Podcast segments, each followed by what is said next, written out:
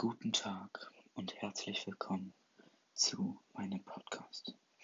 Ich bin Henry und jetzt geht's los.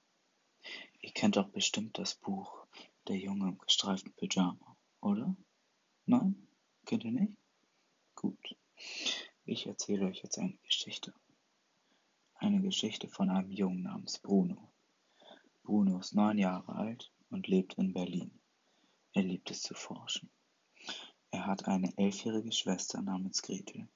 Sie ist sehr nervig und ärgert Bruno gerne mit ihren Freundinnen. Er hat ein sehr großes Haus mit fünf Stockwerken. Eines Tages erfährt Bruno etwas sehr Schlimmes von seinen Eltern. Sein Vater sagt ihm, dass sie umziehen müssen, wegen der Arbeit von seinem Papa. Er ist Soldat. Diese Nachricht schockt ihn sehr.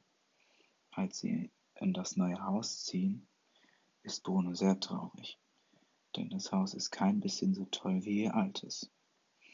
Es liegt in Auswisch, es ist sehr weit weg von zu Hause. Neben dem Haus ist ein Lager, wo ganz viele Menschen mit gestreiften Anzügen wohnen. Bruno hat keine Freunde in Auschwitz und würde gerne zum Lager gehen und jemanden kennenlernen, aber er darf nicht. Eines Tages entscheidet er sich, die Gegend zu erforschen und macht sich auf den Weg.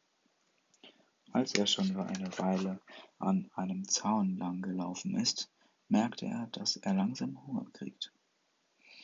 Er hätte sich besser etwas zu essen mitnehmen sollen. Als er weitergeht, sieht er auf einmal einen kleinen Punkt in der Ferne, der immer größer und größer wird. Als er weiter auf den Punkt zuging, merkte er, dass der Punkt ein kleiner Junge war. Er ging zu ihm hin und setzte sich auf seine Zaunseite. Sie sagten sich gegenseitig Hallo, und der Junge auf der anderen Seite sagte, sein Name wäre Schmuel. Er sah sehr traurig aus. Sie redeten jeden Tag, jede Woche und jeden Monat, so dass sie Freunde wurden und Bruno seine Freunde aus Berlin schon fast vergessen hat. Nach einer Zeit kamen Bruno und Schmuel auf eine Idee. Nämlich wollte Bruno auf Schmuels Seite kommen. Schmuel besorgte Bruno einen gestreiften Anzug. Und Bruno half Schmuel im Gegensatz seinen Vater zu finden.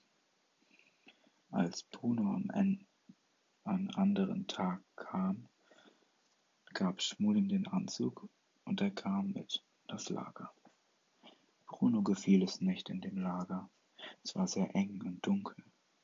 Und auf einmal wurden alle Menschen von den Soldaten eingekreist und zu einer Kammer gedrängt.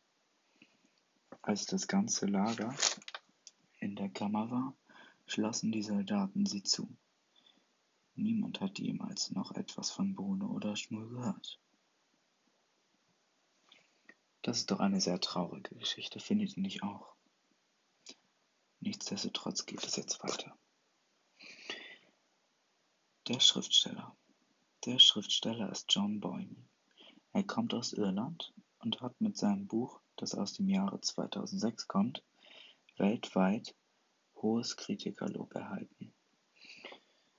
Die Botschaft seines Buches lautet, wenn du dieses Buch zu lesen beginnst, wirst du früher oder später an einem Zaun ankommen. Zäune wie diese existieren überall. Wir hoffen, dass du niemals einem solchen Zaun begegnest. Das ist doch eine sehr, sehr schöne Message. Findet ihr nicht auch?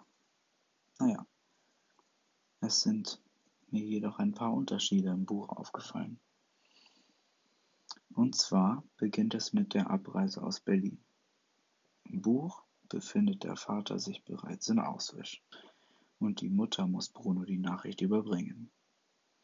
Im Film jedoch berichtet der Vater persönlich von dem Umzug und die Familie zieht gemeinsam weg. Seht ihr?